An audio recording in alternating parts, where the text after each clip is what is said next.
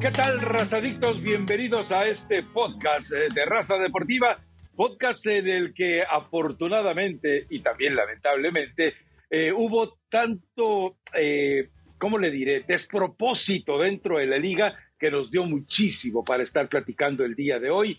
Hay tres personajes centrales, hay dos clubes, tres clubes que podemos manejar como eh, importantes dentro de este escenario, pero la verdad es que lo que pudimos presenciar en América contra León, más allá de lo agradable como espectáculo que fue por muchos momentos del partido, eh, pues evidentemente lo que después estuvimos observando cuando se desata la agresión de Fernando Hernández, que es cierto, primero él recibe un rodillazo y después vemos eh, la forma en que, ahora sí como si fuera en Parque Patricios de Buenos Aires, en la que se estuvieron retando a golpes el Tano Ortiz y Nicolás Larcamón. Dos eh, apuntes antes de escuchar a Eli sobre estos temas. Uno, el urólogo de Lucas Romero dice que no hubo daños que lamentar, que todo está bien. Entonces esas son buenas noticias para la familia. Y por el otro lado, ¿recuerda usted quién fue, qué equipo el que provocó el primer caso de histeria del flemático gentleman eh, Santiago Solari? Sí, Nicolás Larcamón fue el que lo hizo montar en furia, se hizo expulsar ante el equipo de Puebla y después un declive fascinante. Bueno, no estoy diciendo que vaya a pasar lo mismo con el Tan Ortiz, que por cierto me, imagino que debe tener un diploma de la Escuela de Actuación de Televisa. Felicidades, hay buenos maestros ahí. Pero Elizabeth Patiño, cuéntame, eh, ¿cómo saboreaste? ¿Con quién lo saboreaste? ¿Qué te acompañaba? Evidentemente yo pues no tenía más que un agua de limón, si mal no recuerdo, y, y, y edamames. qué dietético me saliste, Rafa, buen lunes. Eh, no, yo tenía una cerveza con clamato y unas papitas y así estaba disfrutando de toda la tarde de partidos, porque la realidad es que la jornada estuvo bastante larga, ¿no? Primero me aventé el de Pachuca Cruz Azul, después ya, e interesante, después ya seguimos con el América León y terminamos la noche con el Clásico Tapatío, así que estuvo bastante bien. Este partido que a mí, a mí me sorprendió gratamente León, más allá de que sabemos que va en los primeros lugares de la tabla general, no sé qué les dan, Rafa, o qué les ocasiona ver el color amarillo a los equipos, ah, pero de pronto los ves, eh, los ves como un equipo que no se había mostrado en todo el torneo. Yo sé que León va bien y que tiene una cosecha importante de puntos, pero esa intensidad, la inteligencia, los recorridos, la velocidad en cómo los hacían, eh, los, los, equipos del Arcamón que se caracterizan por meter el pie fuerte, pero para imponer condiciones, o sea, no, no rebasando lo que de pronto tiene que llevarse a cabo dentro del terreno de juego. Muy bien, León, la verdad que lo estaba haciendo muy bien, superando por completo una, una situación que es clave, ¿no? El medio campo de América se vio eh, borrado completamente en la primera mitad. El Tano se equivocó otra vez pues quiso darle continuidad porque estaba muy contento con Jonathan Dos Santos y lo que venía haciendo el equipo.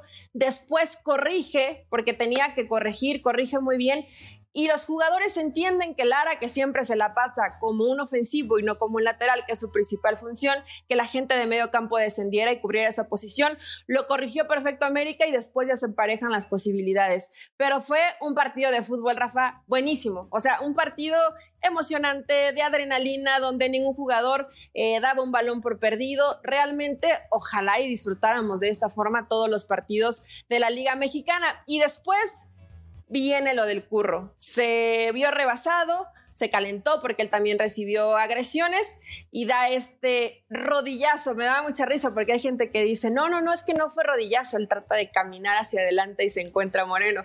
Eh, bueno, cada quien tendrá eh, su perspectiva, ¿no? Y, y juzgará esto. Pero eh, después, ¿cómo saca de sus casillas? Yo cuando vi la lágrima de el Tan Ortiz y dice, es que mi mamá, dije, ay no ma, Pero dije, bueno, ok, a ver, su mamá tiene poquito, tiene muy poquito. Eh, no va a venir tu mamá, pero no, su mamá tiene muy poquito que falleció. Entonces, eh, en esos sentimientos no nos podemos meter, Rafa, no nos podemos meter. A lo mejor, y no está acostumbrado, es un niño bien, es un niño bien el Tan Ortiz. Entonces, no está acostumbrado a que le recuerden a su jefecita en los partidos y se sintió mal. Que, creo que por ahí puede ir, ¿no? Porque imagínate Sí, porque a lo mejor te miente la madre, te vas a poner así o te, te vas a salir de tus casillas, te vas a perder. Como esto se da siempre en todos los partidos y probablemente todos los entrenadores lo y viven. Entre argentinos, Eli. Pero este es muy fresa. Este es este Tano, aunque tú dices que ya estaba teniendo barrio, es muy fresita, le tocaron fibras sensibles y reaccionó porque reaccionó mal. Hemos hablado del castigo que tienen que llevar Hernández, que hoy lo, hoy lo van a decidir, o que seguramente ya lo decidieron, pero hoy lo van a dar a conocer. Pero me imagino que también el Tano tendrá alguna sanción importante, ¿no? Porque al final, aunque haya sido verbalmente, él fue el que reaccionó y le rompió la, la camisa al Arcamón. Bueno, eso suponemos, no hay video, no hay video que nos muestre que haya sido precisamente Tano Ortiz quien le rompió la playera. A ver, ¿quién más se la pudo haber eh, desgarrado? A ver, eh, vamos por partes. Lo, del curro, el curro se equivoca. Es decir, no era el escenario ni es un especialista como para recetarle una vasectomía sin anestesia a Lucas Romero. Es cierto, de entrada sí le dan un rodillazo a él y entiendo que, que, eso lo caliente ante la impotencia que debe cargar un árbitro de, que, de ser agredido y no poder repeler esas agresiones de manera frontal. Entonces, eh, eh, que es que también hay una equivocación, sí, eso es dramático. Ahora, ojo con algo, todavía, y va a ser interesante conocer la cédula arbitral. ¿Por qué? Porque resulta que durante, eh, de que después del partido baja un representante del arbitraje, OCES, que lo contrató Arturo Bricio. Este personaje OCES fue acusado en Chile de numerosos, eh, de numerosos desfalcos financieros y que dejaron en entredicho su calidad moral. Aún así, Bricio lo lleva a la comisión de arbitraje y él baja a orientar y no sé si a redactar o a dictarle la cédula arbitral eh, directamente al Curro Hernández. Ahora, el hecho de que él haya bajado con tanta precipitación quiere decir que bajaba con intenciones de solucionar el problema. Ahora, Armando Archundia dice que lo castigue la disciplinaria. ¿Sabes qué? Me parece que esa actitud de Poncio Pilatos, aunque estemos en Semana Santa, es reprobable. Y la verdad, un saludo para ti y para los miles y miles y miles de comunicadores que decían, con Armando Archundia todo será distinto. Ahí está su gato. es exactamente igual de callejón que el anterior que estaba ahí.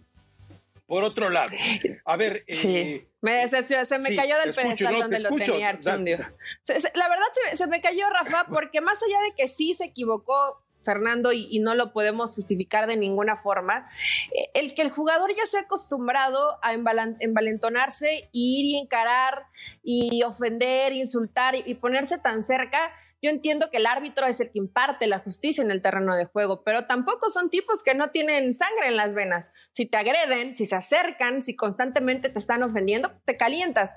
Y yo pensé que Archundi iba a decir, sí, vamos a analizar la situación porque no hay un antecedente de que esto se haya llevado a cabo, pero también los jugadores han rebasado la línea de respeto con los árbitros y no en este partido.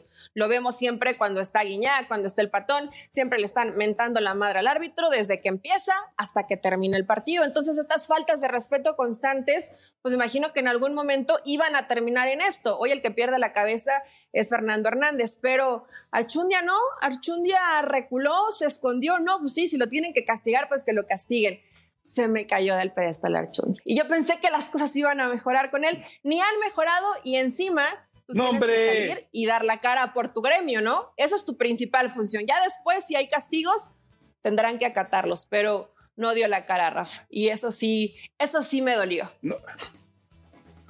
Y no, no, eh, ¿sabes a quiénes les dolió más a los árbitros? Es decir, yo te aseguro que el resto de árbitros está del lado del Curro Hernández. A mí no me extrañaría, que, bueno, perdón, en otros tiempos recuerda que cuando hubo una agresión, paró el arbitraje, dijo, no vamos más mientras no haya garantías. Hoy el arbitraje, hoy los árbitros tendrían que parar. Hoy los árbitros tendrían que anunciar, más allá de su pusilánime, timorato y debilucho y pocos eh, poca testosterona de Archundia, ellos tendrían que parar y decir, ok, se equivocó el curro, pero no queremos que se sigan equivocando de manera impune e inmune los jugadores. Eso es lo que tendría que ocurrir, pero sabemos que no va a ocurrir. ¿Por qué? Porque Armando Echundia es un blandengue. ¿Por qué? Porque Armando Echundia es un asalariado. ¿Por qué? Porque Armando Echundia todavía recibe su bono de compensación por la empresa en la que trabajaba hace años. Entonces entendamos que Armando Archundia está comprometido. Manda a Océs, un tipo que nos queda claro que tiene antecedentes muy oscuros en el fútbol chileno, bueno, pues entonces esto nos lleva a, entender que la cédula arbitral ha sido manipulada. Pero bueno, dejemos ahí ya lo del Curro Hernández, que seguramente le van a dar entre cinco meses y un año, a menos que sus colegas del arbitraje hagan algo. No hablo de exárbitros, ellos van a ser leña del árbol caído. Pero los árbitros en vigencia, eso sí deberían hacer algo. Pero bueno, a ver, eh, y sobre lo de, a ver, sobre lo del Arcamón, es evidente que alguien debió desgarrarle pues la vestidura, no creo que sea un nuevo look, eh, eh, el harapientos look, no, no, no, alguien le debió desgarrar y debe tener las uñas muy afiladas. Habría que felicitar al hombre que le haga la cutícula, el manicure al Tan Ortiz, porque la verdad es que, que, lo hizo muy bien. ¿eh? Ahora, se menciona, y esto hay señas en los videos, de que el Tan Ortiz estaba burlando del Arcamón. Más allá de que el Arcamón le hubiera mandado a la panadería favorita de su señora madre a comprar eh, un pan mexicano delicioso, eh, queda algo muy claro. El Tan Ortiz le estaba diciendo eh, así, o sea, ¿cuántos? Creo que son casi 20 goles los que le ha hecho el Tan Ortiz al Arcamón. estando en el pueblo, claro. Entonces imagino que también querer ir de, de madre del sirio eh, chorreado y la vela perpetua no le queda al Tan Ortiz. Yo felicito a la Escuela de Actores de Televisa. No cualquiera es capaz de repente soltar una lágrima furtiva, hacer un pochero y levantar la cara como telenovelero y alejarse de la zona mixta.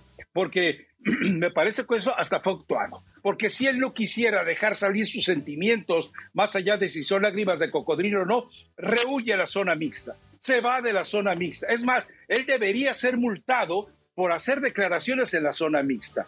Entonces vamos a ver si en ese sentido procede también la disciplinaria. Y lo del Arcamón, insisto, algo tiene ese tipo de insidioso, porque a Solari lo hizo que, que estallara de furia, de rabia, se le desacomodó toda la linda melena a Solari y tuvo que ser expulsado contra el Puebla, recordarás, y de ahí se vino la debacle de Solari. Ahora lo hace con el Tan Ortiz. Algo tiene este maldito ladino del Arcamón, pero eso sí estoy de acuerdo contigo, está haciendo jugar bien al, León, me agradó el partido, pero es el síndrome del odiame más. Sigamos con los síndromes, es el síndrome del odiame más. Lo vimos con Pachuca. Pachuca llega y le pone una arrastrada al América y luego pierde hasta con Cruz Azul. Pero hablaremos más adelante de ese partido. Ahora les van a dar un partido de castigo a cada uno. ¿Sabes qué es lo bueno para el Arcamón? Que en el siguiente partido es contra Cruz Azul y no va a tener que lidiar con el Tuca. ¿Sabes cuál es la mala noticia para el Tan Ortiz? Que cuando regrese a la cancha le va a tocar contra el Tuca Ferretti con Cruz Azul. A ver si no me le calientan otra vez eh, los nervios y de repente... Pero el Tuca, el Tuca sí es bravo. El Tuca sí le echa el Ferrari encima, ¿eh?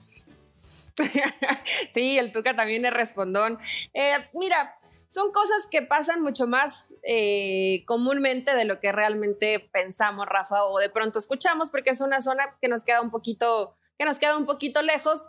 Hoy tenemos esta posibilidad de que hay tantas cámaras que vimos lamentablemente solo una parte, ¿no? Porque hubiera sido delicioso para el morbo, ver toda la escena, quién provoca a quién, qué se dicen, eh, de qué forma lo jalonó, lo jaloneó el Tano Ortiz, porque además sabe eh, de otras técnicas de batalla, no solamente sabe de actuación y derrama lágrimas, también rompe, rompe playeras. Entonces, eh, pues nos perdimos un poquito de la acción, nos enteraremos seguramente qué se puso en la cédula arbitral y cuál va a ser la sanción para estos dos. Un partido se me hace leve, ¿eh? Un partido de te espero en la esquina y te espero afuera y te la voy a partir y, te voy persiguiendo y lo tuvo que detener el cabecita Rodríguez.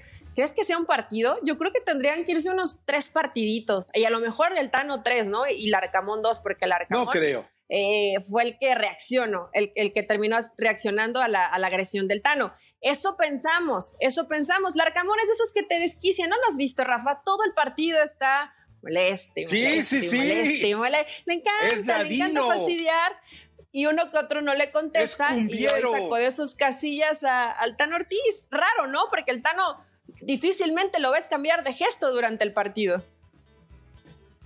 Sí, y la verdad es que eh, al final yo creo que por eso bajó CES, porque dijo, debe haber ordenado a Archundia, aminórale tus eh, acusaciones, tus reportes, para que no los castiguen por más tiempo ni al Arcamón ni a Ortiz. Y también podemos pedir, con lo clemente que vas a hacer en tu cédula, que también sean clementes contigo. Digo, Eli, eh, son tantos y tantos y tantos años de ver esto. A ver, ¿qué pasó cuando un directivo de Pachuca fue y rompió eh, la puerta patadas para agredir a los árbitros? Nada, no pasó absolutamente nada, ¿o sí? Ah, no los quería agredir, Rafa, quería tener una charla con ellos. Estaba caliente adentro y dijo, ahorita les organizo un aire acondicionado. Ah, ok. Solo que no le daban acceso. Oye, por cierto, me llamó la atención cuando León se porta tan buena onda, ¿no? Y manda esta carta y sí, te apoyamos y no pasa nada y somos la familia del fútbol. Pero Grupo Pachuca tenía, tiene muy buena relación con Archundia, entonces yo me imagino que es parte de lo mismo. ¿Para, ¿Para qué hacemos leña del árbol caído si con el de arriba nos llevamos bien? de los árbitros, me refiero a Archundia. Entonces, por ahí va seguramente, Rafa. Si hubieras, si hubiera sido otro el encargado del arbitraje, que estuviera o que no tuviera buena relación con Grupo Pachuca, se lo hubieran ido con todo, estoy segura. Pero hoy se porta muy César por los suelos. Archundia se portó buena onda en su momento, cualquier otro. A ver, a, ver, ojo, recuerda algo. Quien entrevista a Archundia y lo coloca en el puesto fue Riestra, por decisión, recomendación e imposición de Alejandro Iraragorri. Es decir, Grupo Orlegui es dueño del arbitraje. Entonces, también entendamos que Grupo Orlegui sí tratará de proteger al arbitraje, pero no va a tratar de proteger al Grupo Pachuca. Ojo con eso, ojo con eso. Vamos a esperar las sanciones que espero que no las demoren. Siempre salen los lunes. Espero que hoy temprano eh, sepamos qué pasa con todos, ¿no? ¿Qué pasa eh, con los dos entrenadores y qué pasa con el árbitro? Así que, bueno, en fin, eh, pero ya eh, eh, a futuro, ya saben los árbitros, cuídense de Romero, a ver si no lo anotan en la lista negra. Y también a futuro, los que enfrenten al Arcamón, no hablen con él, no dialoguen, no lo volteen a ver, porque ese tipo es una fuerza. Sabes, tú tienes gente en León, ¿verdad? Tú conoces, tienes familiares en León. Eli, el negocio de tu vida. Hoy debería aparecer en todas las boutiques una camiseta negra desgarrada lleva el look de tu técnico favorito y te hincha de hacer nada, Bueno, pues voy a sacar algunas que tenga ahí, voy a irme a León. Allá venden más zapato, pero igual ya andan muy enamorados del Arcamón y si termino ganando algunos pesillos. Para los que tengan pelo en pecho, Rafa, para los que estén medio lampiñones, igual iban a, se van a cohibir con ese escote que tenía el Arcamón, pero el Arcamón iba orgulloso enseñando el pechito. Es que acuérdate que hoy ya la moda es prácticamente de Cristiano Ronaldo que hace va que lo depilen. Cristiano Ronaldo marca moda, marca tendencia. Entonces ya no es necesario andar mostrando arbustos ahí cuando en realidad la moda te indica que, todo es cuestión de, de, ¿Tú estás depilado, Rafa? Pues sí, es necesario. ¿Como Cristiano? ¿Qué sé yo?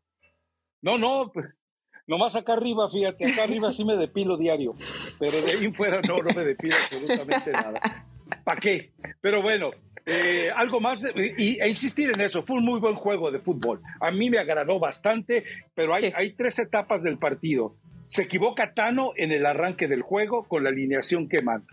¿Por qué? Bueno, porque cansancio, lo que tú eh, compone, recompone muy bien. O sea, el síndrome del clutch de coca. Primero meto la pata, luego hago los cambios. Pero en el cierre del partido vuelve a meter la pata quiere con ese hábito que ha tomado de jugar con una veladora en la mano y en la otra con el eh, cronómetro, ¿qué necesidad tenías de hacer los ajustes finales cuando tenías relativamente ya controlado al equipo de León? Y bueno, pues en esos de Araujo, ahí está el Araujo tuyo y de Paco Gabriel de Anda y de Jared Borgetti, de tantos inocentes, ilusos bobalicones que decían, es el mejor refuerzo de la liga. Ahí está tu Araujo. Es que ese es el problema, Rafa. No es, no es que cambiaras a línea de cinco. A lo mejor era un buen plan cambiar a línea de cinco por los cambios que hace también León. Pero si tu opción para hacer esa línea es Araujo, quédate como estás quédate como estás, no le muevas nada, porque, porque va a tener una por lo menos donde te va a meter en, en, peligro y no sabes si lo van a llegar a resolver los compañeros que venían haciendo un trabajo bueno, ¿no? En un desgaste importante donde la verdad... Eh, yo sé que es tu chavo y es consentido, pero Lara tiene que olvidarse de ser Cafú y primero defender bien y después atacar, pero se nos vuelve loco Lara y, y se la pasó atacando, pero no defendió nada. E, eso es lo que temo, eh, Eli, que ocurra que este Lara eh, tenga el, mismo futuro que tienen Laines y Córdoba. Es decir, nada. Que termine embobándose tanto con sus capacidades, que termine eh, prácticamente así de indigente del fútbol como en este momento están Córdoba y Laines. Eh, tendría que haber alguien que lo, que lo reubique. Me refiero no en posición, sino mentalmente. A ver, este es tu lugar, esta es tu casita, aquí tienes que defender y después que ya defendiste puedes agregarte el ataque. Yo me imagino que el Tano sí lo dice, sí se lo dice, Rafa, pero eh, hay jugadores que entran así, ¿no? Acelerados, locos, se pierden y eso lo tiene Lara, bien lo dices, lo tiene Laines, lo tiene el mismo Córdoba y, es difícil cambiarlos. Eh, a lo mejor un Miguel Herrera lo podría hacer, a lo mejor un, no sé, no, no hay muchos que se tomen esa molestia de tratar de encaminar al jugador. Coca, Diego Coca lo puede hacer. Es, lo único que le creo a Diego Coca.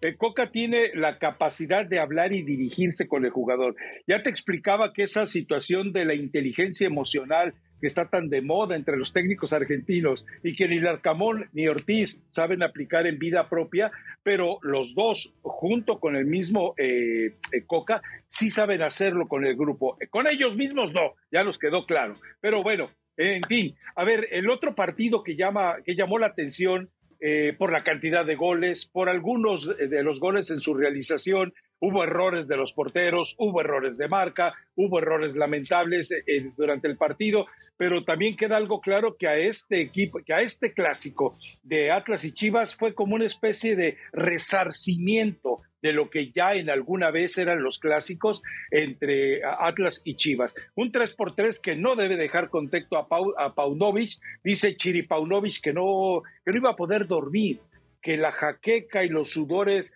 y los escalofríos que le iban a mantener toda la noche de preocupación y de agobio no le permitirían dormir. No sea payaso, la verdad, no sea payaso. Pero bueno, esperemos a ver eh, cómo se presenta esto para la mejoría que pretende Paunovic y para lo que finalmente es eh, eh, Amora lo, lo deja con cierta comodidad para mantenerse o para alcanzar repechaje, pero la verdad es que con 13 puntos no sea cínico, no sea cínico Atlas. Pues la cosecha ha sido muy pobre, Rafa, pero en los momentos importantes, y me refiero a momentos importantes donde tienen que resolver y dar la cara a sus Julián Quiñones. Lo hicieron, ¿no? Realmente eh, Quiñones, Ociel, que da un gran partido, Ociel da un gran partido, eh, ya sabemos lo que, lo que hace Furch, mira ahí vemos a, Reyes. La realidad es que fue un partido también muy bueno, después de que vimos el América León, decías de qué forma el clásico tapatío va a poder superar lo que acabamos de ver eh, futbolísticamente, ¿no? Y además todo lo que sucedió tema extra cancha.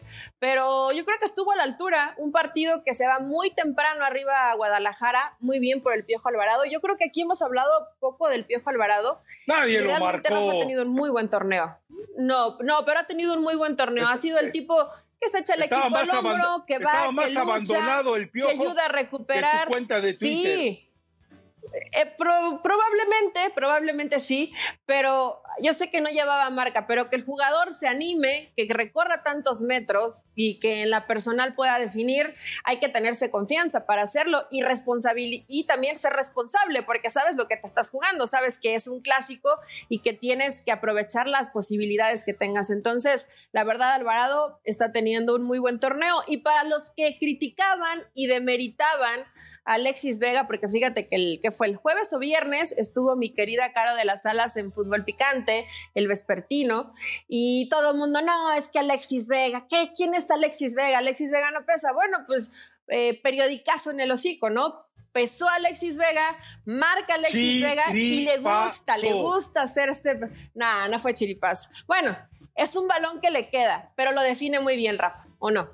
Lo define bien.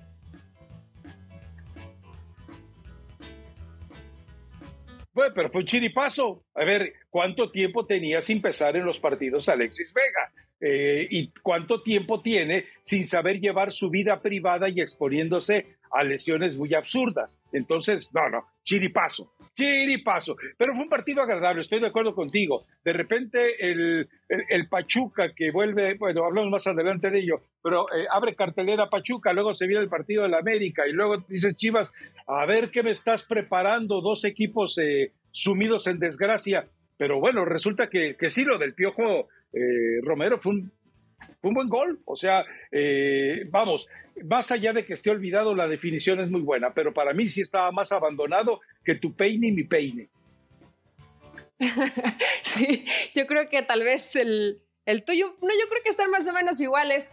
Eh, fue, un, fue un partido emocionante. En, en el León América la diferencia fue que tuvo muy puntos muy altos de cómo se jugó forzaron al error. Acá fueron muy obvios y muy evidentes los errores, ¿no? Que se equivoca el arquero, la defensa de Atlas. Eh, la defensa de Atlas un desastre, un desastre total, jugando con línea de cinco, totalmente absurdo porque nadie agarraba a nadie. O sea, esa línea de tres que se formaba cinco y dejaban a los jugadores de Chivas completamente libres. Y decías, qué raro, ¿no? Un, equipo que además está acostumbrado a jugar de esa forma. Hubo demasiados errores y tanto Atlas como Chivas supieron aprovecharlos. A lo mejor no fue un partido tan impecable eh, si hablamos meramente de materia futbolística, pero los dos entendieron que era un clásico, Rafa, y así lo jugaron, ¿no? Y así lo vivieron. Y veías hasta los últimos minutos, que si no mal recuerdo se agregaron 10 y seguían corriendo igual que hubiera sido el minuto uno. Entonces, eh, así se deben jugar los clásicos.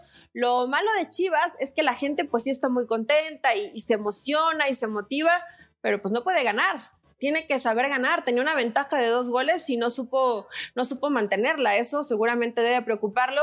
Y pues pobre de mi guachito, a mí, a mí me cae re bien el guacho, pero se equivoca en los momentos importantes. ¿Cómo lo, cómo lo defendemos? no, no, no. A ver, ahora recordemos algo. Una de las más allá de las peores herencias que dejó el Pelagatos 2.0 en esa infausta y nefasta eh, etapa en la que estuvo tomando decisiones todas equivocadas en Chivas, como llevaron Oribe Peralta, recordemos que él no supo negociar a Cota.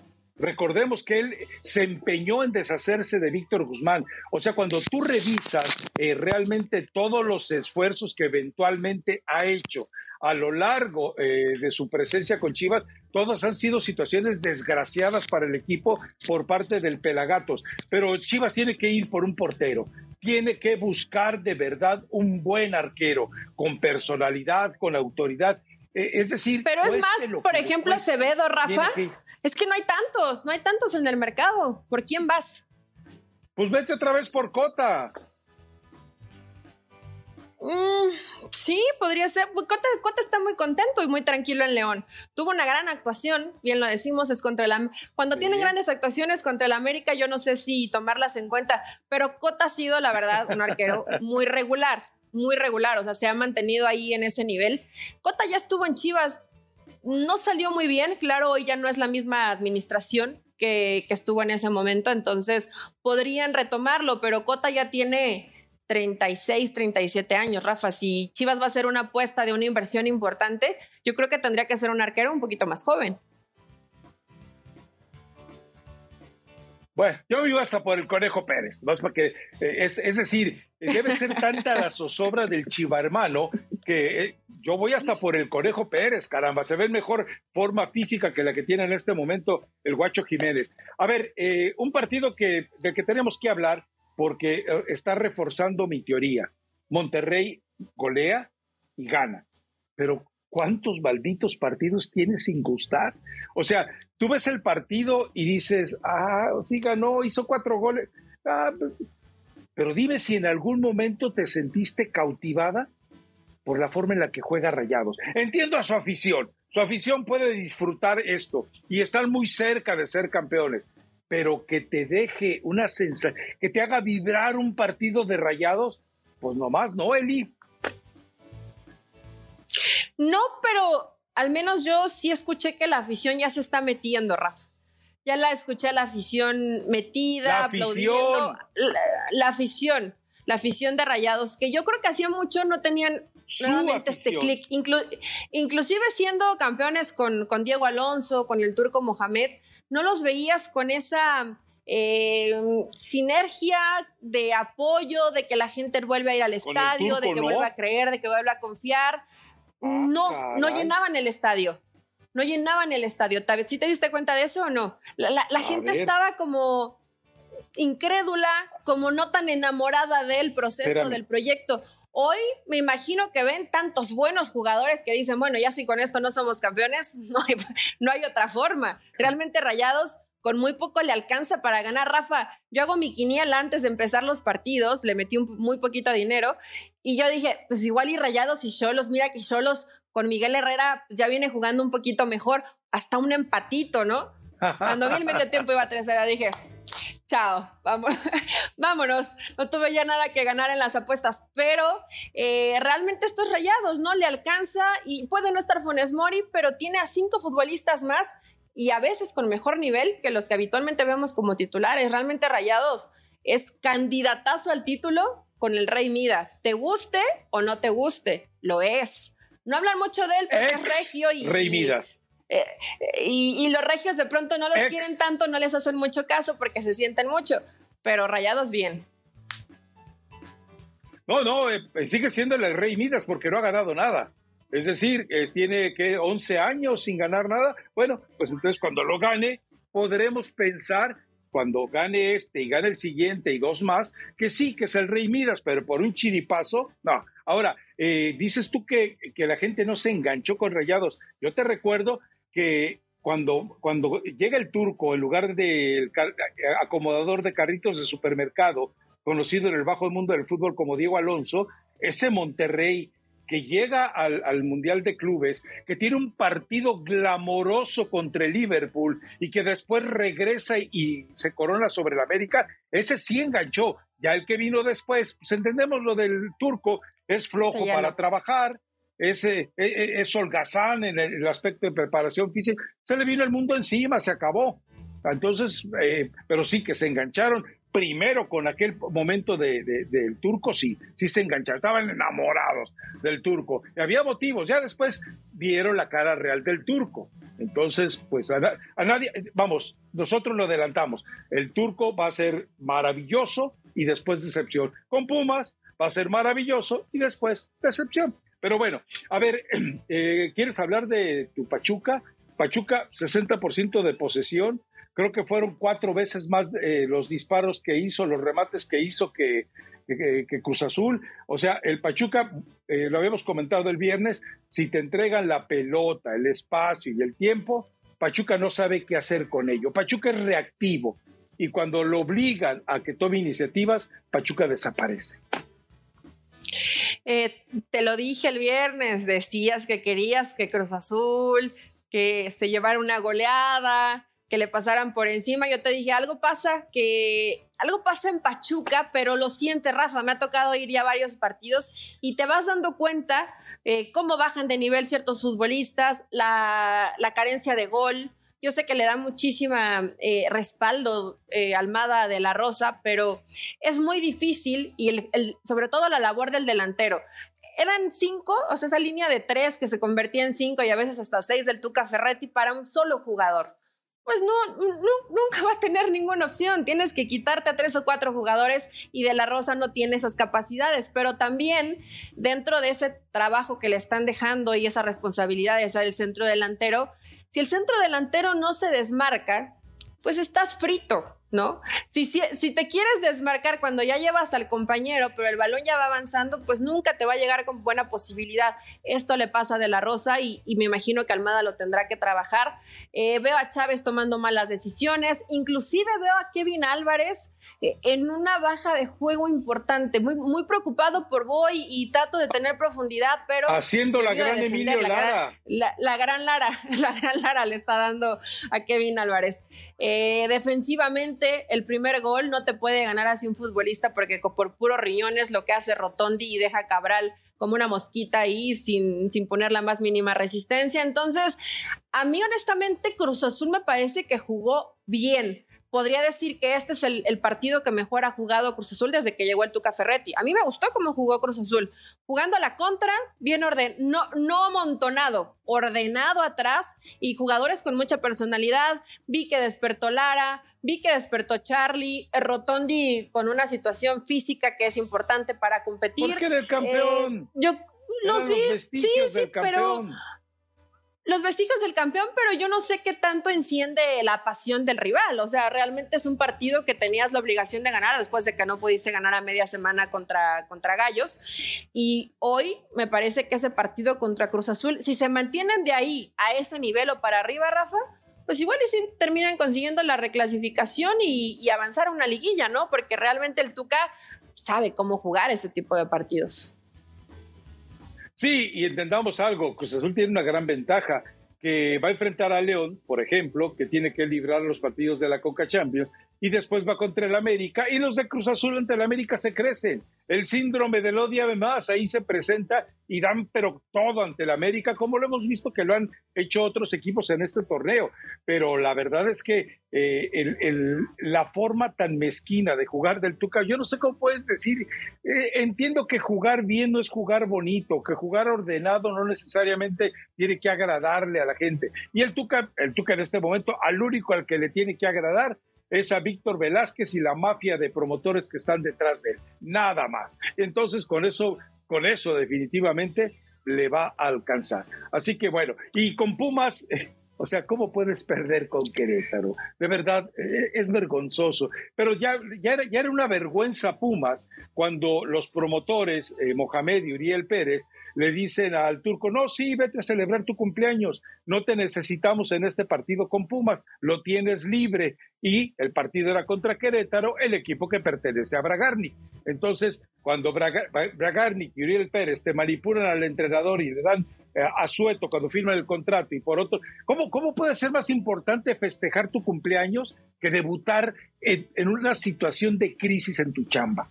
O sea, imagínate que nosotros este, llegas mañana, eh, te dicen, ¿sabes qué? Te toca mañana ser presentadora de Sports Center. Y le dices, ah, sí, pero me voy de vacaciones y luego que regrese, pues te va a decir, ¿sabes qué? Pues ya vete y no regreses. Gracias. Es decir, en la chamba de cualquier, en la, chamba de cualquier ser humano, Eli. En la chamba de... Bueno, estabas hablando del Tan Ortiz. Se muere su señora madre y él se queda a dirigir. El Tuco cumple años y no se queda a dirigir. Pues qué poca la del turco. No, fue. A mí se me hace una falta de respeto hasta dentro de, la misma institución, ¿no? No puede. No puede darle ese permiso porque, Rafa, si sabían que era su cumpleaños y que no iba a estar, porque esto seguramente lo charlaron, ni lo presentas, ¿no? O sea, te esperas, juegas este partido y ya de una vez, ya que, ya que lo, ah, ya llegó el turco, nadie se entera que se fue a Miami a festejar su cumpleaños, pero se me hace eh, hasta la forma de irrespetar a la institución de me vale, yo voy, festejo. A la. Y ya después regreso, ya después regreso y, y, a ver qué se puede hacer. La gente a la interna está muy molesta, por supuesto, me refiero a la, la afición, se siente completamente... Eh, traicionada, ninguneada, así como de, ah, sí, cuando, cuando acabe de festejar, ahí llego a ver si les puedo ayudar. Me parece que con esta situación, a mí me da a entender que el turco da por perdido el torneo, ¿no? Ya no se puede rescatar y a lo que sigue para la siguiente temporada, quiero pensar que así lo están tomando, porque si hubieran ganado este partido y consiguen buenos resultados, Pumas todavía podía calificar. Todavía podía calificar y están tirando eh, puntos importantes. Y, y esto le, está, le conviene al turco, le conviene a Pérez y le conviene a Bragarni. ¿Por qué? Porque terminando el torneo, eh, Pumas va a hacer una limpia, va a dejar ir a cinco o seis de los extranjeros, dinero ya tiene mercado, y que lo que va a hacer, bueno, atraer puro bulto de los que comercia, de los que regentea, de los que trafican este par de, entrenadores. Seguramente, eh, como con lo de Marcone, le va a traer un muy buen futbolista al turco y le va a meter como le metió a Pizarro, era Pizarro Carrizo, allá en Monterrey, un portero que era una verdadera desgracia y que jugó muy poco. Pero así se manejan ellos y los tontorrones de los directivos se siguen tragando los anzuelos que le tiran los promotores. Insisto, eh, ahora con, con tantos movimientos que hemos visto, Eli, yo creo que el 50% de los entrenadores que dirigen en México y de los bultos que juegan en México les pertenecen a este par de promotores, ¿eh? Y eso sí es preocupante. Y hasta ahí ya en ahorita sus tentáculos, Rafa. Espérate a que lleguen un poquito más, porque esto va a seguir avanzando y cada vez tienen más poder y cada vez traen más futbolistas. Entonces, eh, es que me gusta esa palabra, pero tú siempre la entiendes mal. Pero el, acento va en la A. ¿Y no lo dije bien? Ah, ¿Cómo lo pronuncié? No, no, lo dijiste. Lo dijiste muy mal, pero bueno, dejémoslo ahí. Tiene razón, creo que puse la, el acento en la U. Ya, ya, ya, ya, ya, ya. Sí, ¿no? Ya, por favor. En fin. Bueno, eh, en fin, ya no dejen que llegue más allá, que no abarque más eh, mercado Bragarnik para que eh, no se siga contaminando. No todos los jugadores de Bragarnik son malos. El problema es que a él le abres la puerta de tu casa y después ya hace un, picnic adentro y nunca lo sacas. Es lo que pasa con Bragarnik, ¿no? Pero, pero bueno, Rafa, definitivamente Pachuca viene en horas bajas y me preocupó, me preocupó inclusive pensar que se va a meter sufriendo una reclasificación. Veremos si le alcanza. Es común que pasa en el campeón. Le quitaron varios jugadores. Eh, anímicamente creo que a varios les pegó el que no fueran a Europa. Al mismo Almada que no llegara con la selección. Entonces, eh, a ver si se pueden levantar. Eh, pues no sé.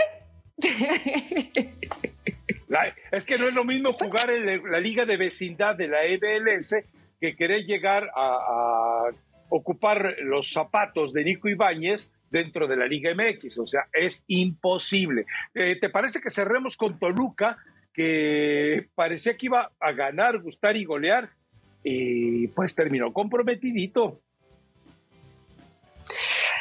El partido estuvo, estuvo bueno, pero Tigres a mí me parece que Tigres en mayores lapsos del partido fue mejor que Toluca. O sea, la verdad es que Tigres no jugó mal. Por supuesto que Quiñones, porque dicen, bueno, es que sí se equivoca Ortiz y, lo termina expulsando, cuando la expulsión era para el, para el otro lado. Pero más allá de eso, va y reclama. Ya tenía amarilla, pierde la cabeza. No es la primera vez que le pasa a Quiñones.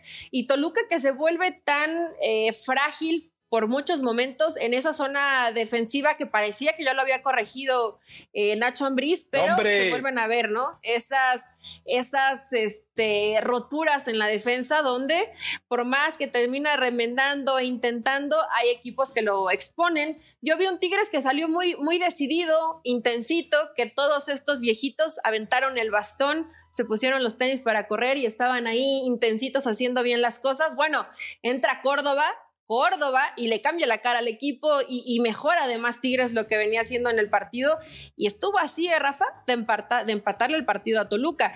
No es la primera vez que le pasa, le pasó contra Cholos, que le terminan empatando el partido a tres. Entonces, Nacho ayer lo dijo, ¿no? Estoy molesto. El equipo no está sabiendo manejar los tiempos de los partidos. Veremos si lo corrige. Es un gran equipo de medio campo eh, para adelante, de medio campo para atrás. Y... Eh,